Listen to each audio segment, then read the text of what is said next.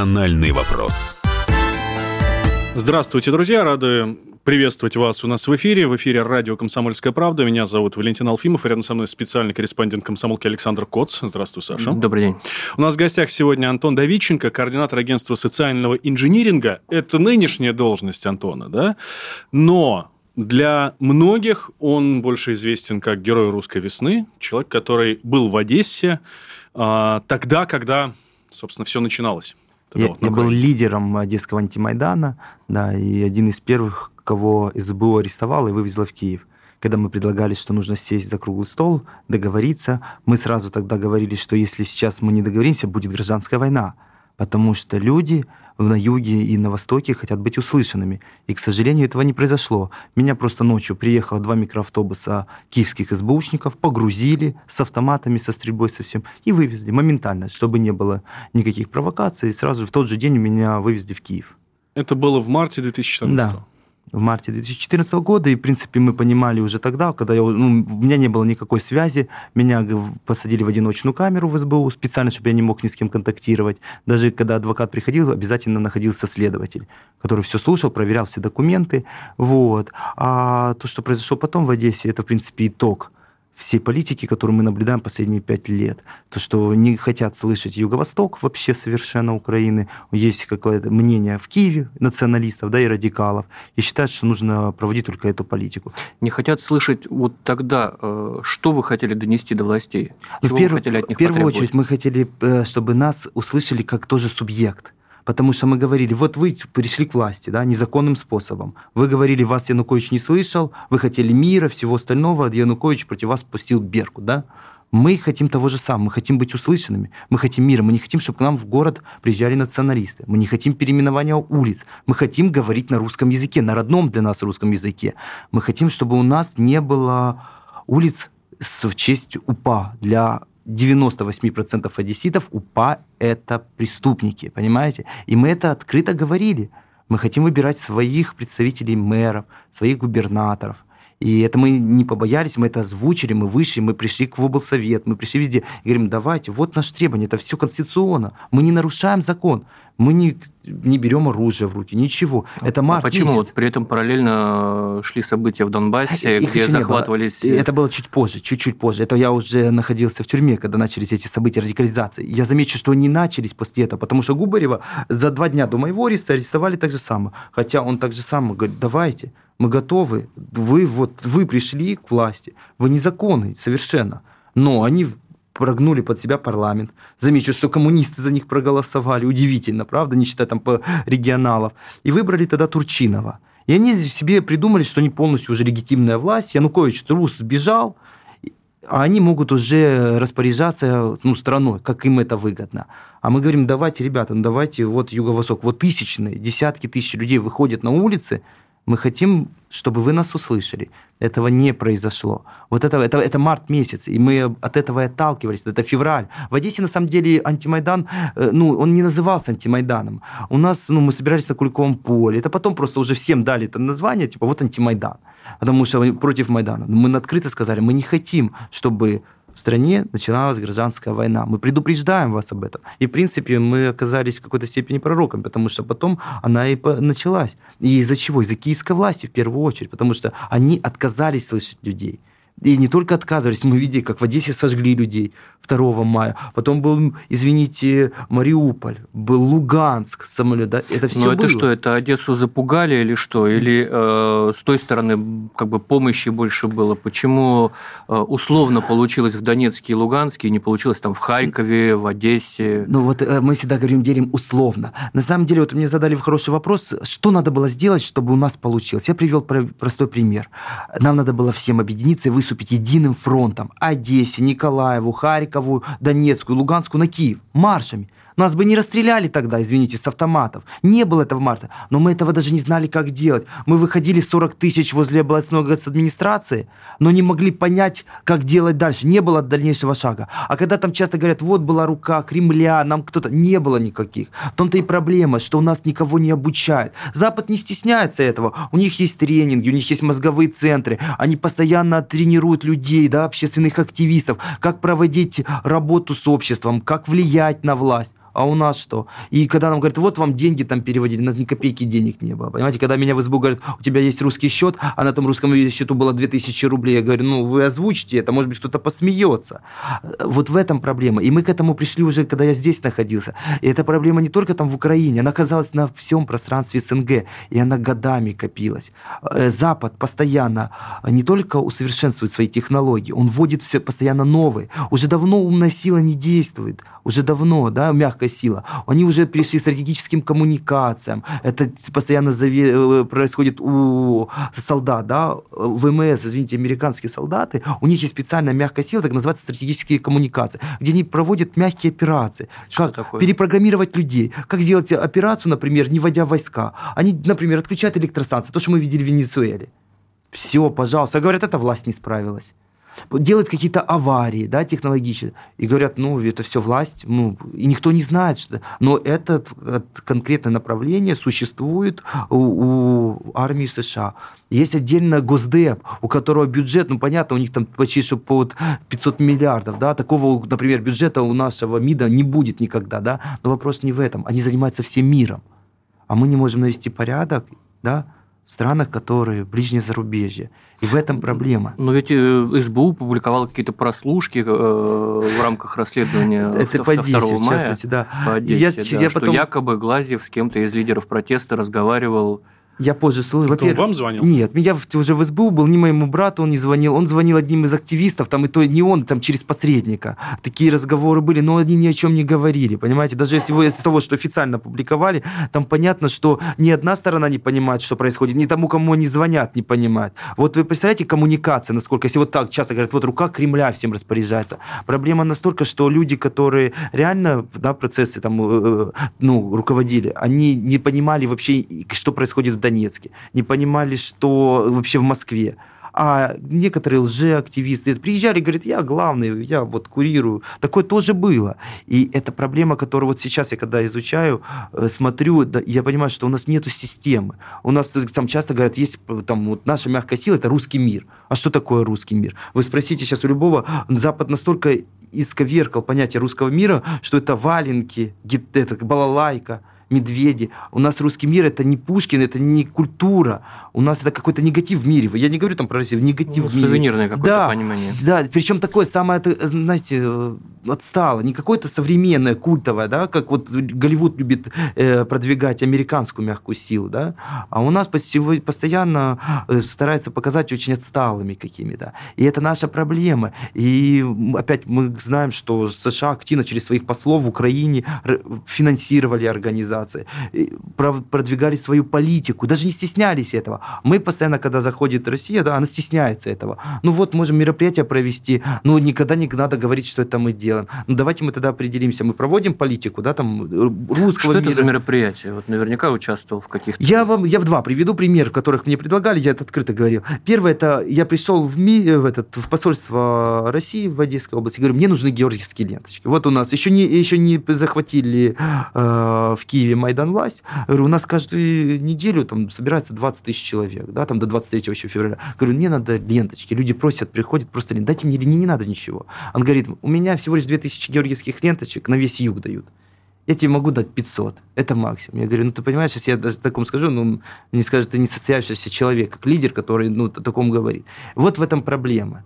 И здесь возникает... Это первое. Второй вопрос. За все три года, вот до 14-го, я постоянно заявлял на эфир, говорил, что готовится переворот вооруженный, готовят боевиков. Вы посмотрите, вот открыто, они даже не стесняются. Они показывают, как они тренируются, как они тренируются убивать русского да, на Украине. Они проводят эти сборы, лагеря. Говорю, давайте мы, может быть, будем какие-то спортивные клубы открывать. Но нас же придут же убивать. Не, все хорошо, ничего не надо. Я и в консульство в Одесской области писал всем эту информацию по факту никто не отреагировал. Всем просто было все равно. Mm. Единственное, что мне вот вы задали вопрос, что мне предложили. Говорят, вы можете форум провести.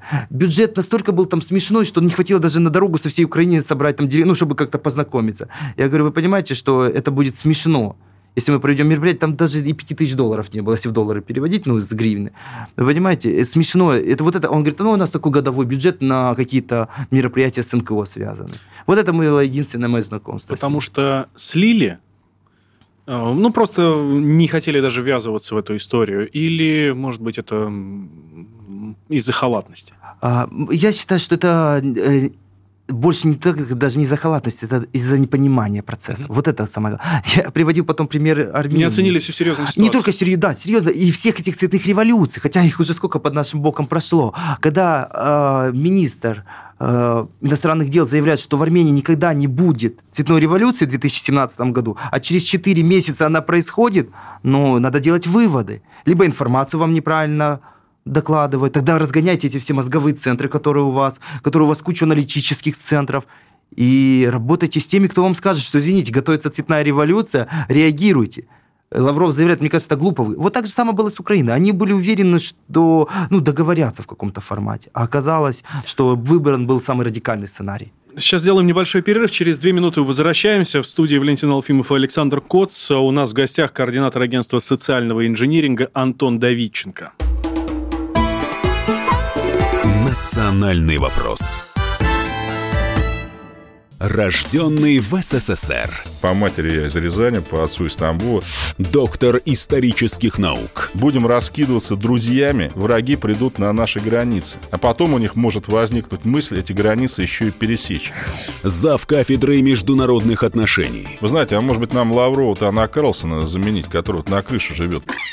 Спокойствие, только спокойствие. И просто Николай Платошкин. Мы же с вами сверхдержава не потому, что мы большие, не потому, что у нас ракет много, а потому что от мнения русских очень много зависит, понимаете? Николай Платошкин. Каждую пятницу на радио «Комсомольская правда» в 6 вечера по Москве подводит итоги недели и говорит... Ничего, абсолютно ничего, просто нифига, кроме правды.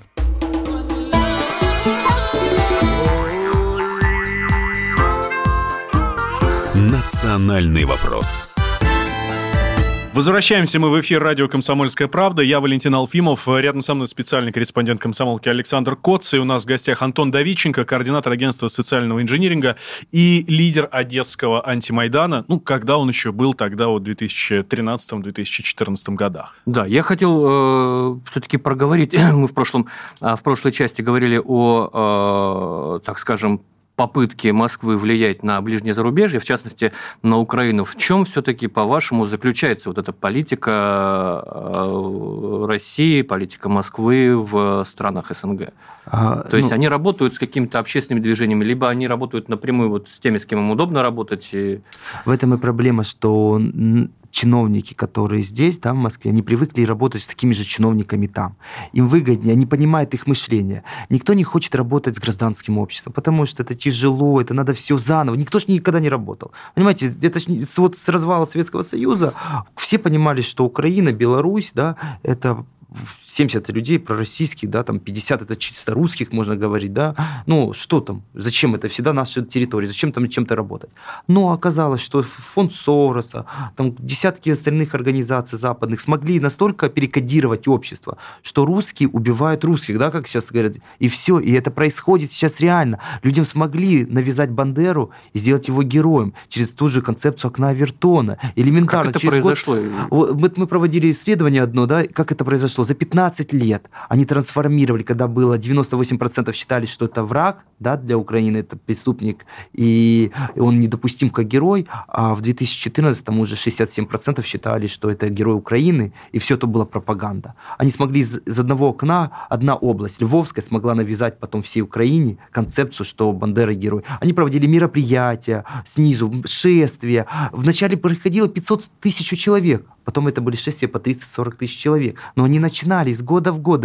Куча мелких мероприятий культурных. То же самое было с украинским языком. Когда запрещали, я когда в Киеве был советником министра образования, приходили, они смеялись, полусумасшедшие, и говорили, вы должны отвечать только на украинском языке. Они говорили, ну, это просто так говорят. Это в 12-13 год. А сейчас уже в Одессе увольняют продавца в магазине, который отказался отвечать на украинском языке. Уже продавца. Они настолько спустились на уровне ниже, что уже не только госчиновники или в школах, но уже даже в жизни запрещают тебе разговаривать на русском языке. Вот поразительная вещь, когда начались события в Луганске. Я помню, а, как мы а, пришли к Луганскому университету, из которого ополченцы вытаскивали а, просто какими-то горами книги, методички по украинизации, вот там из Канады присланы местные диаспоры, еще откуда-то. Это было какое-то дикое количество, и при этом ни одной брошюры там с рассказом о русском мире или еще о чем-то. Вот даже как... классической, даже литературе, если мы говорим, русской литературе. У нас часто ко мне обращались, говорят, у нас есть там школы в Одессе, русские, да, классы. У нас нет литературы, мы не можем ее купить, помогите нам.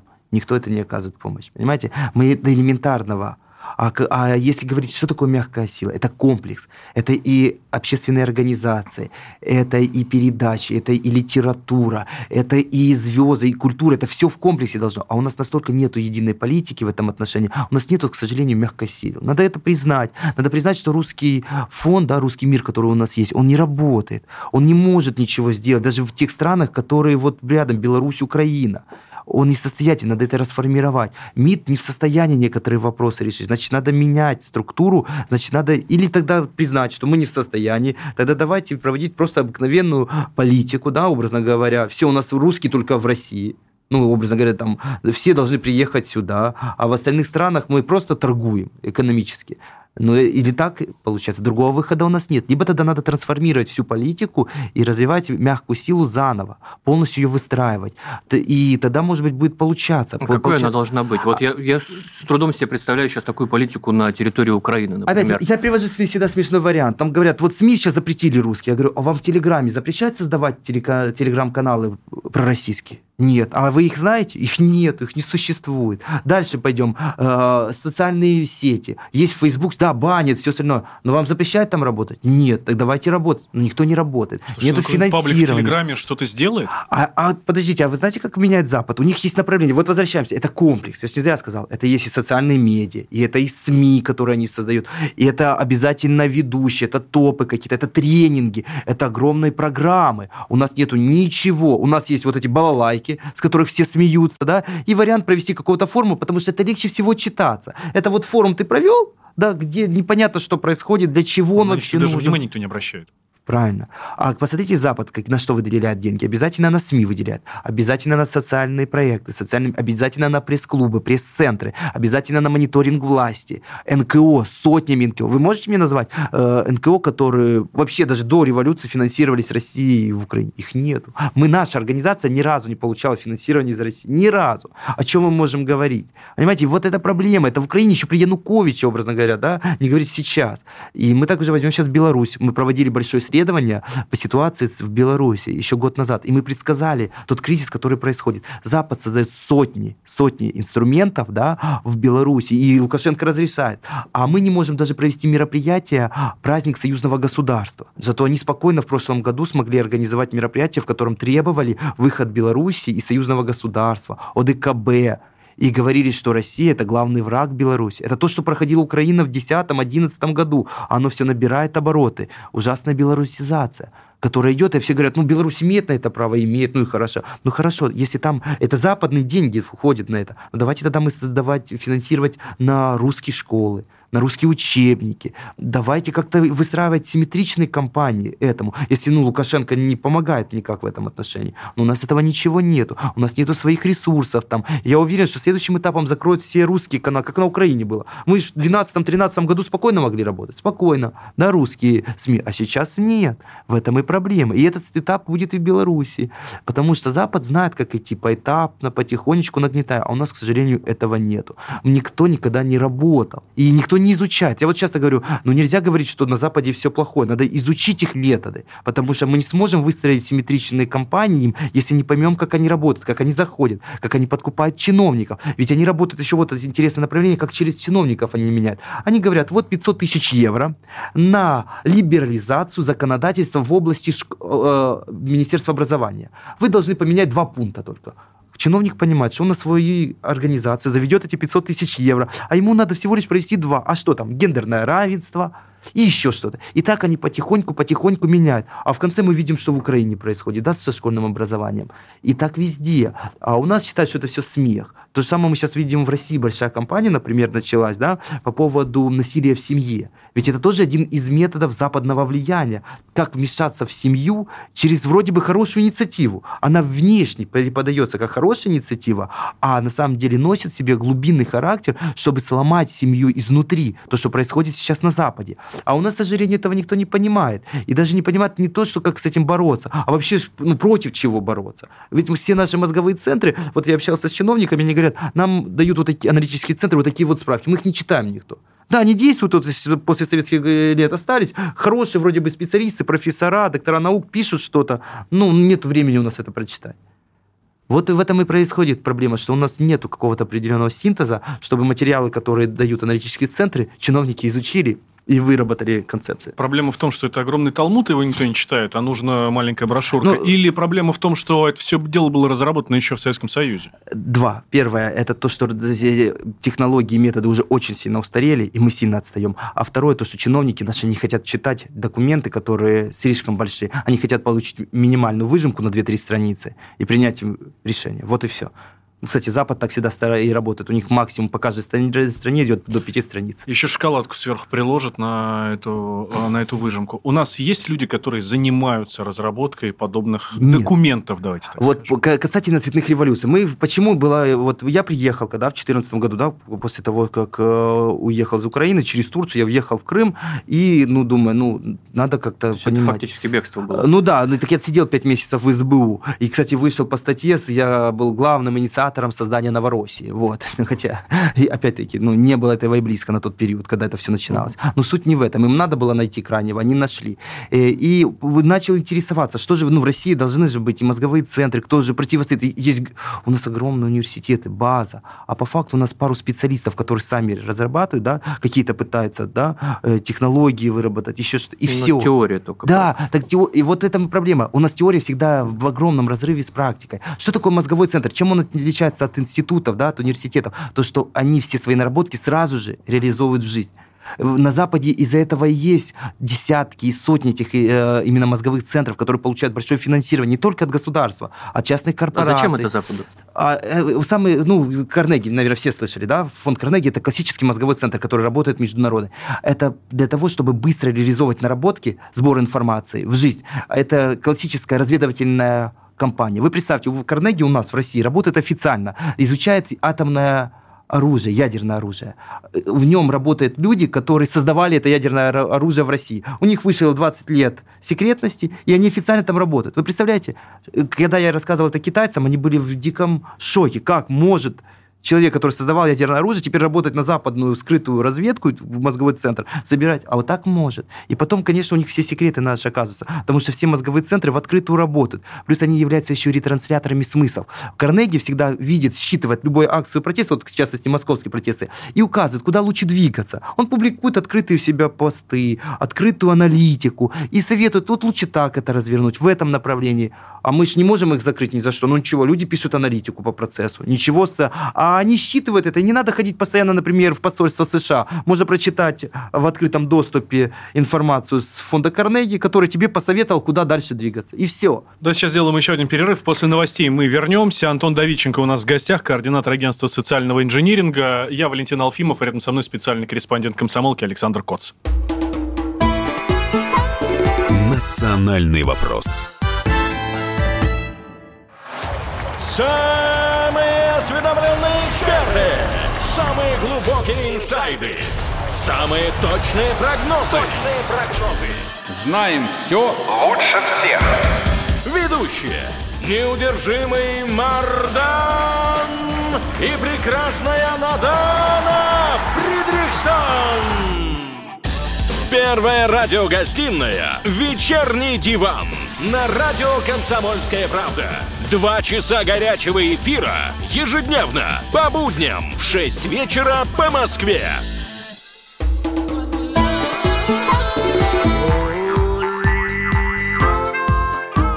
Национальный вопрос. Итак, мы возвращаемся в эфир радио «Комсомольская правда». Я Валентин Алфимов, рядом со мной Александр Коц, специальный корреспондент «Комсомолки». И у нас в гостях Антон Давиченко, координатор агентства социального инжиниринга и лидер э, одесского антимайдана образца 13-14 годов. Э, говорим про протесты, говорим про мягкую силу, говорим про цветные революции, собственно, как они вообще происходят, откуда они берутся и кто в этом виноват. Вот Антон в предыдущей части сказал, что то, что сейчас происходит э, в той же Белоруссии или в Армении очень похоже на то, что происходило в Украине, на Украине. То есть э, некие технологии, которые э, доводят страну в итоге до цветной революции. Вот что это за технологии, кто их проводит, что это за... В Армении МКО? уже все закончилось. В Армении они очень красиво, быстро провели революцию, и, в принципе, они мягко сейчас ее трансформируют под те ценности, которые им надо.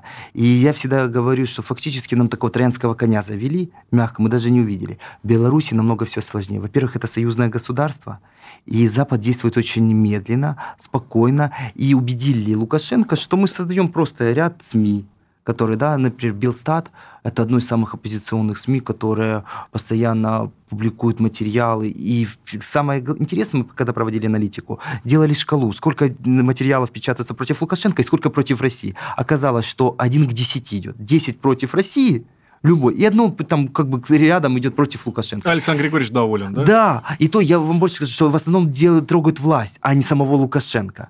Очень красиво все сделано. Договорились. А те организации, которые были в критике, да, вот до 2010 года, мы особенно заметили, их почти что все закрыли сейчас. Все, Младофронт, фронт, там организация появилась, очень чем-то напоминает наш правый сектор, который в Украине. Они проводят тренинги в лесах, учат стрелять из автоматов. У них создаются фанатские движения. Все ярко на белорусском языке ярко. Враг только один – Россия, которая захочет захватить Белоруссию, которая вот, вот для России номер один цель – это Беларусь. Все. А мы, вот патриоты, мы должны отстоять, настанет тот, тот час, да, когда нам надо будет выйти. И все. И вот они, это все один в один под копирку. Почему мы не реагируем? Почему не, наш МИД ну, позволяет такое проводить? Непонятно. Ведь мы же понимаем, что если это союзное государство, вот часто мы видим, когда Путин встречается с Лукашенко, Лукашенко говорит, вот там есть Незыгорь, который печатает против меня плохо, там есть даже, называют называет комсомольскую правду, которая публикует материалы, еще там, да, это нехорошо, ведь мы союзное государство. Но если вы откроете вот эти вот оппозиционные СМИ, которые, да, работают,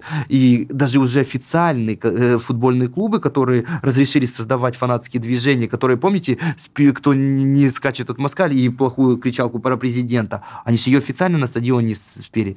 Почему-то реакции у нашей нету. Мы видели большую кампанию против посла, спецпредставителя, который был в прошлом году, да, против Бабича, который это все вскрыл, показал, вот оно существует. Но почему-то вместо того, чтобы решить эти вопросы, посла отозвали. А как решить эти вопросы? А как? Ну, если мы союзное государство, мы должны решить. Значит, надо закрыть организации, которые выступают против России, против союзного государства. Логично? Логично. Можно запретить как инагенты? Можно запретить. Это вот три, есть три базиса, как работать. Первое – это запретительный формат.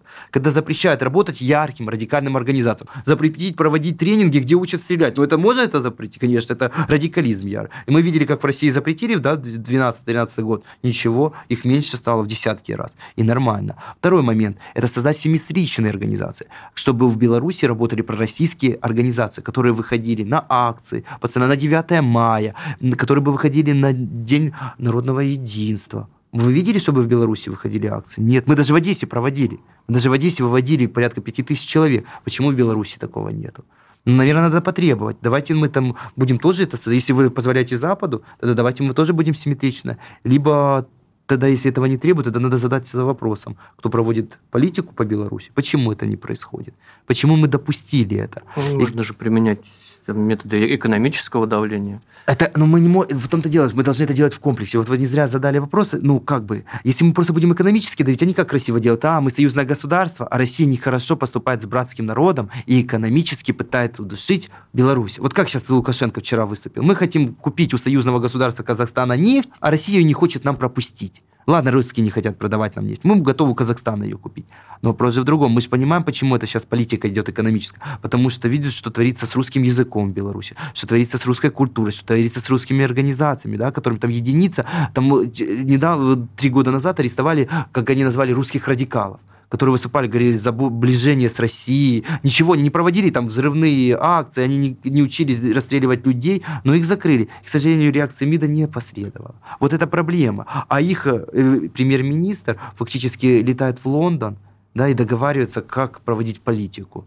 И все нормально на это смотрят. И он открыто заявляет, что нам надо проводить белоризацию не просто так, да, а именно в контексте антироссийской политики.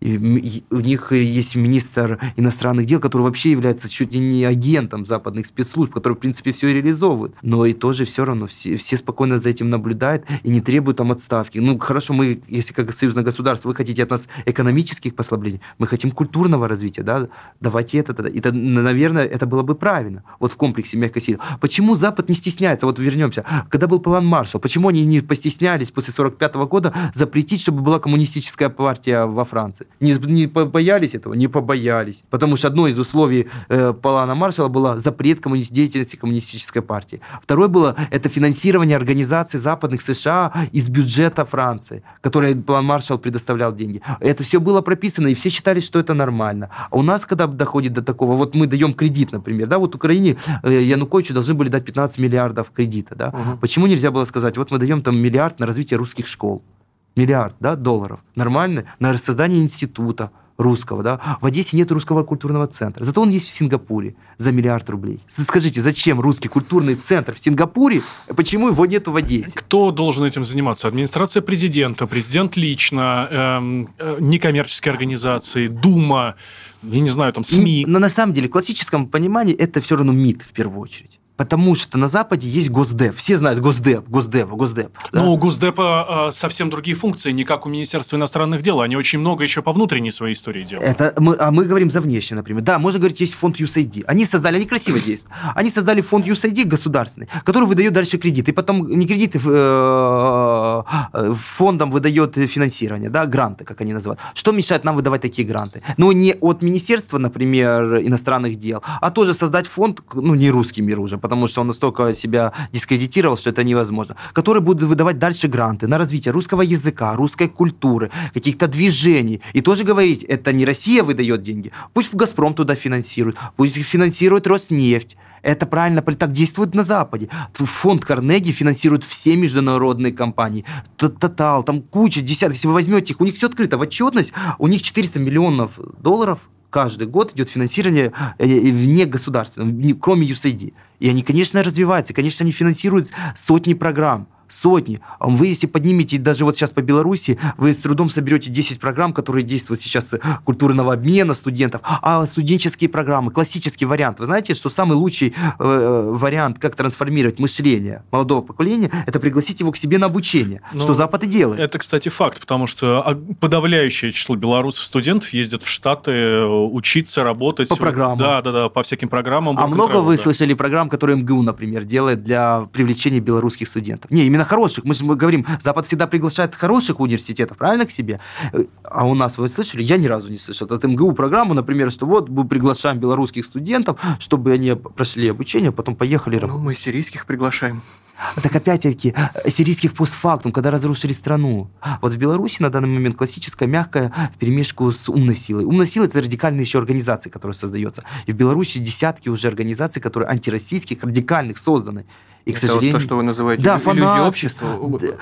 Младофронт у них создан. А вообще-то иллюзорное общество. Иллюзорное общество намного больше. Это они создают сотни общественных организаций, чтобы показать, что все общество против какого-то движения. Тоже в Украине создали. У них есть обязательно ветеранские организации, э, у них есть э, инвалидские организации, медицинские, молодежные. И потом как происходит? Они все выходят на улицу и говорят, вот представитель одной, вот другой, вот эти. Все общество против. Ну, смотрите, это очень похоже на то, что происходит сейчас у нас в России, когда создается вдруг, откуда ни возьмись, Лига учителей, Лига врачей. Вот, Вот, что, я- что это все такое? Вот Это хорошо подметили, да, я тоже вот смотрю видеоролики такие прям болезненные, да, вот люди Альянсы вышли, там которые альянсы врачей, которые вообще никогда не было, не существовало, и вот они на этой волне, которая происходит, и говорят, мы за врачей, мы вот, кто мы? Никогда их не было, но мы главные. Мы будем определять, какие э, программы правильные, какие нет. Именно мы вот эта группа из 5-7, да, может быть, там и есть и врачи настоящие, никто не спорит с этим. Но как происходит? Они получают гранты, да, и на создание организации, на какие-то программы. И потом, конечно же, они выходят, 10 человек говорят, мы самые главные среди врачей. Кто их назначил, каким способом, никто не разбирается. И со временем они так постоянно тиражируются в, через социальные медиа, через СМИ, которые оппозиционные. И потом, когда настанет час Че, они будут ассоциироваться у людей именно как главной силой среди врачей, потому что других нету. Почему мы не видим, вот, например, почему власть симметрично не выставит им, например, десятки других организаций, да, медицинских, независимых, образно говоря, да, которые скажут, нет, мы вот представители, вот мы профсоюз, мы добились, например, там увеличили зарплату, там тех, этого нету. Потому что опять мы возвращаемся уже во внутреннюю политику России, тоже не умеет работать, не умеет работать с гражданским обществом, к сожалению, не умеет иногда выстраивать э, симметричные кампании. Самый яркий пример, когда я привожу, это проигранная кампания «Храм на драме». 60% в Екатеринбурге людей – это православные люди. СМИ постоянно печатали, публиковали, эксперты. И в конце они раскачали информацию специально, когда знали, что будет выступать Владимир Владимирович Путин, ему будет задан этот вопрос. Они начали проводить акции протеста активные, уличные, на которые максимально собрали людей. Вот и все. Использовали катализатор, да, и вывели порядка трех тысяч. Этого хватило, чтобы победить в этой кампании. И все. Да, сейчас сделаем небольшой перерыв, но тогда уж раз мы про Россию заговорили, в Екатеринбург отправились, давайте тоже про Москву поговорим, да, в следующей части. Друзья, никуда не переключайтесь. Антон Давиченко у нас в гостях, координатор агентства социального инжиниринга. А беседуют с ним Валентин Алфимов и Александр Коц. Национальный вопрос.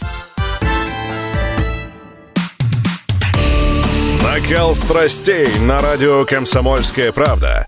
Здесь, что, здесь нельзя не сказать, нет. что папа богатый. Ну, Министерство газовой промышленности, я знаю, как гуляли. Снимали пароходы. Ну, скажи, я... только нет, без я плохих считаю. слов. Если у нас такая история, что даже безобидное детское песенное шоу вкладывает кирпичик в создание революционной ситуации, ну, все Взяли встало в один ряд вот и с этим плюнули просто в лицо. Совершенно. Андрей и Юлия Норкины. По средам в 8 вечера. В программе «Простыми словами». Хорошо, будем иметь это в виду.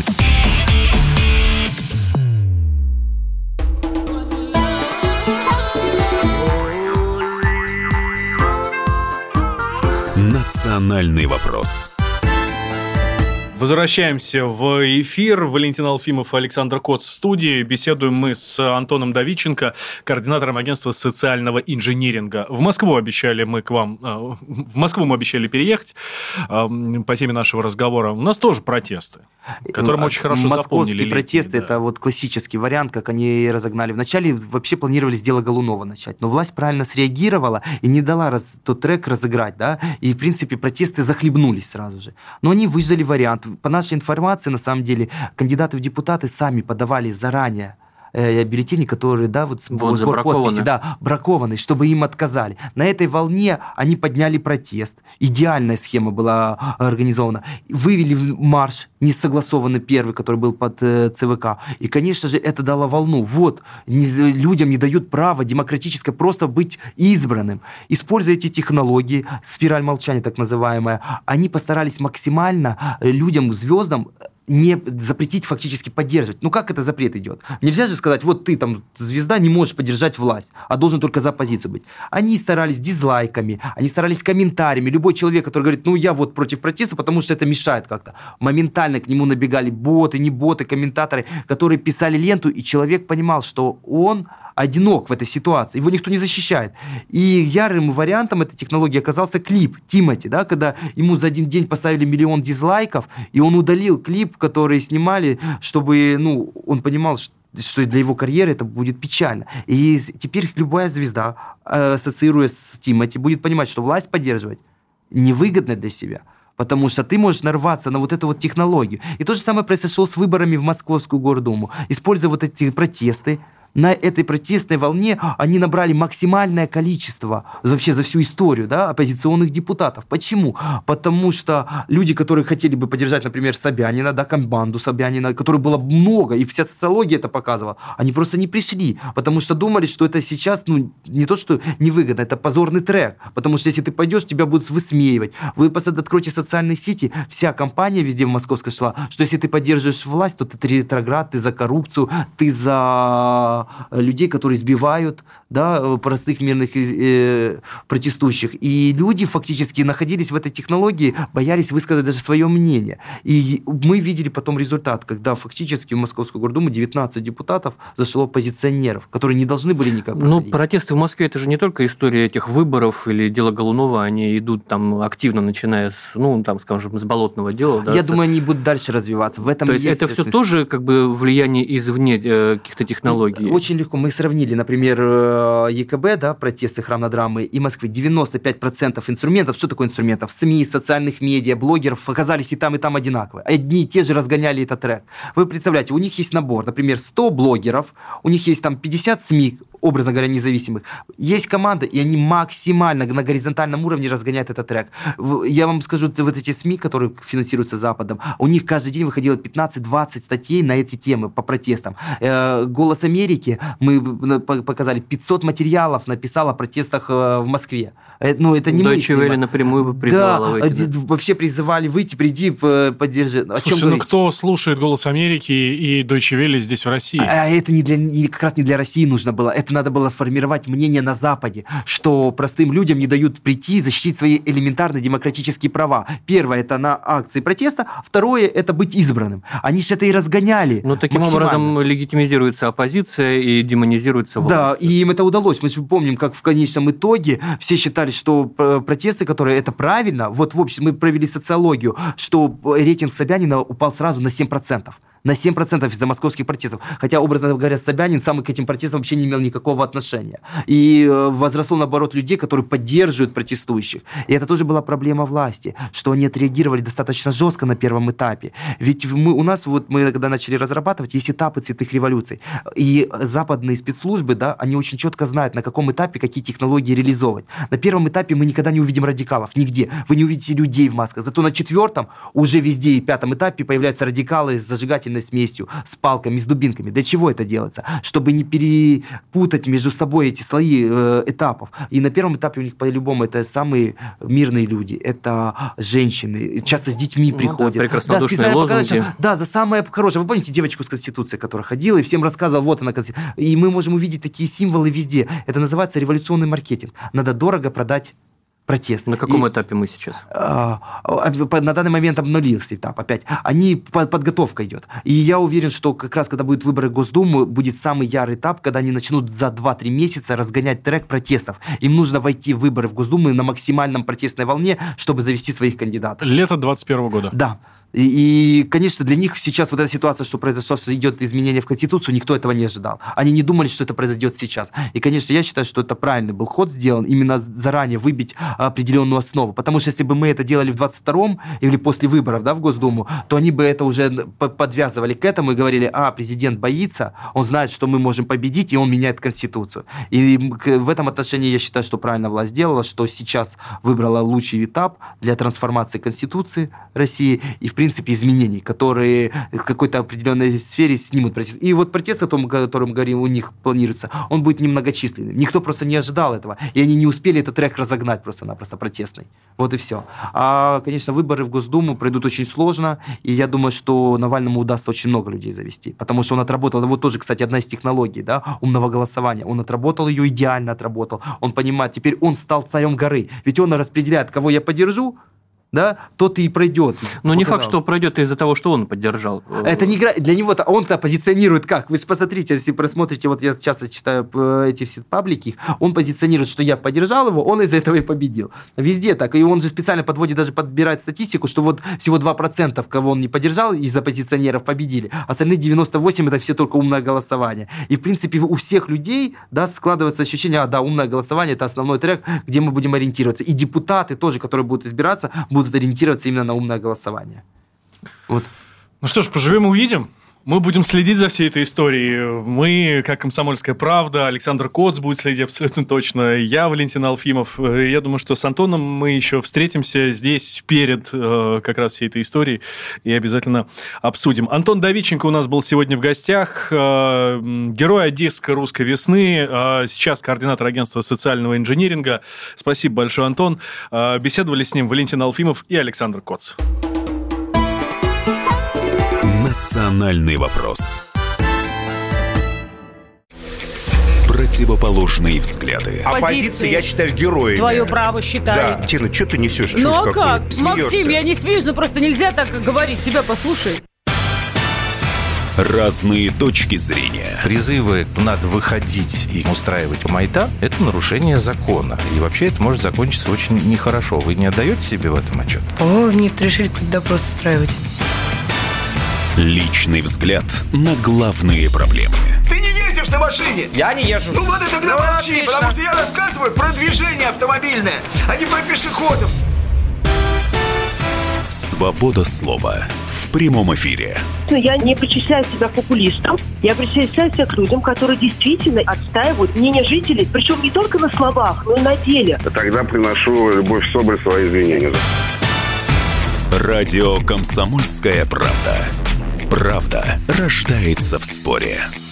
Две крайности, они всегда опасны. Всегда мир более разноцветный и плохо, когда либо кровь на улицах, либо кровь в застенках.